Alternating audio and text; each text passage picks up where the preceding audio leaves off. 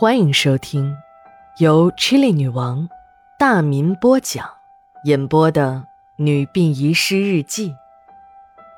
本故事纯属虚构，若有雷同，就是个巧合。第二卷第二十一章上。九月九日，阵雨。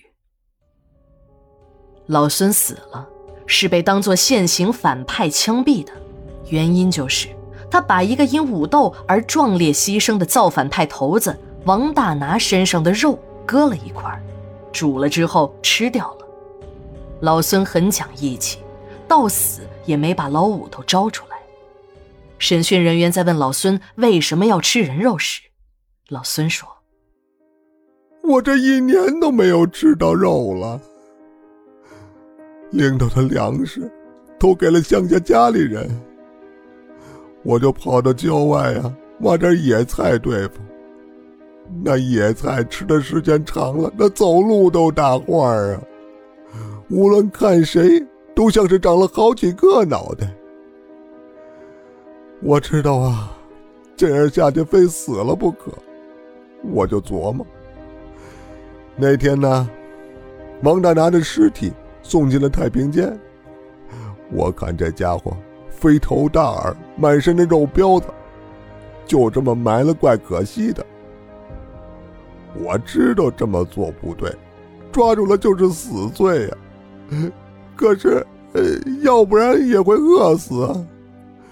与其等着饿死，还不如冒个险，也许有活着的希望。老孙说的是实话。饥饿最严重的时候，人吃人也不是什么新鲜事儿。可审讯他的人根本不相信，最后老孙的罪名就被定为了现行反派。枪毙老孙的那天，广场上人山人海，愤怒的人群纷纷把地上的杂物扔向了这个吃人的恶魔。公判之后，老孙被押赴了刑场，吃了那一毛六分五的枪子儿。这一毛六分五是当时一颗子弹的价格，也就是说，枪毙犯人的子弹那是需要犯人家属出钱的。城里的工人找单位，农村的农民就从工分中出。这现行反派是大罪，老孙的家人根本不敢来给他收尸，最后还是老五头壮着胆子葬了老孙。老五头依然过着盲流的日子。每天在医院的墙角下摆他那个五香粉的摊子。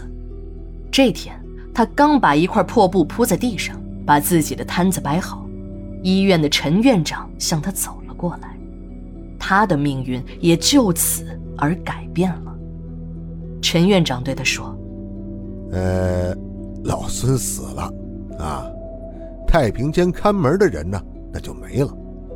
如果你愿意干呢，和老孙的待遇一样。”老五头知道这看太平间的活儿没人愿意干，所以才会轮到他头上。但自己没有工作，只是城市中的一个盲流。不管这个工作体不体面，可毕竟是个正当的营生，所以他就很爽快地答应了。陈院长很高兴，那老孙的宿舍就归你了，你的老婆孩子都可以搬过来。这里的水电煤那都可着你用，你好好工作就行了。老五头掰着手指头一算，可不是嘛？这样算下来，一年能省下上百斤粮食的钱，划算的很。一家人就住进了医院太平间旁的小房子。老五头的日常工作很简单，死人了就推进来，拿着手续来取尸体的你就放行，日常就清运一下医院的医疗垃圾。这份工作对他来说还是很轻松。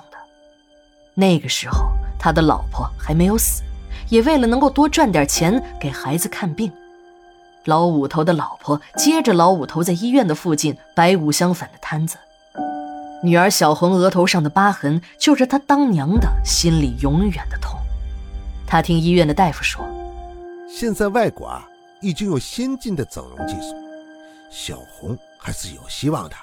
听说孩子还有希望治好的小红娘，每天都坚持出去摆摊儿。这多卖几包五香粉就能多攒一点钱给女儿看病。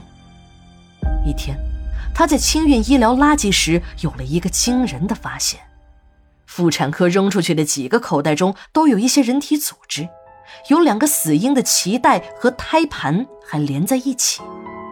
这胎盘就是紫河车，就是自己想找都找不到的东西。这还真是踏破铁鞋无觅处，得来全不费工夫。他把这些胎盘分离出来，带回了自己的住所。如何炮制这胎盘，老五头的父母曾经仔细的教过他。主要的配料就是花椒和黄酒，用这两味药材炮制出的胎盘，那就是中药紫河车了。就这样。老五头把炮制好的胎盘磨成了粉末，加入了他的五香粉中。五家秘制的五香粉，在他这断了若干年后又一次上市了。这秘制五香粉的威力果然巨大，老主顾吃了之后都说技术有了长进，新主顾也一个个的慕名而来。一时间，老五头的五香粉名声大噪，这也为他日后的成功奠定了基础。那个时候的人们不像现在什么都敢吃，连胎盘都被人们端上了餐桌。除了一少部分用于炮制中药外，大部分都当成了医疗垃圾给扔掉。有些时候他实在找不到胎盘，就拿一些月份小的死婴来凑数。这月份大的有骨头。再说了，他老五头也没有那个胆子用。一想起老孙因为吃人肉被枪毙的事儿。就吓得他直哆嗦。时间过得很快，老五头的老婆没等到女儿长大的那一天就咽了气。老五头这个时候虽然有了点钱，可他还是不肯再娶，他怕后妈委屈了自己的女儿。后来，老五头多了一个业务，那就是代买死婴。一些不方便或者不忍心自己出面掩埋孩子尸体的家长。就把这个事儿交给了他，还会给他几十块钱的报酬。他就到郊外的山上挖个坑，把死婴埋了。这几十块钱赚得很容易，老五头也乐于去这样做。这比他卖五香粉来钱快多了。第二卷第二十一章下，马上回来。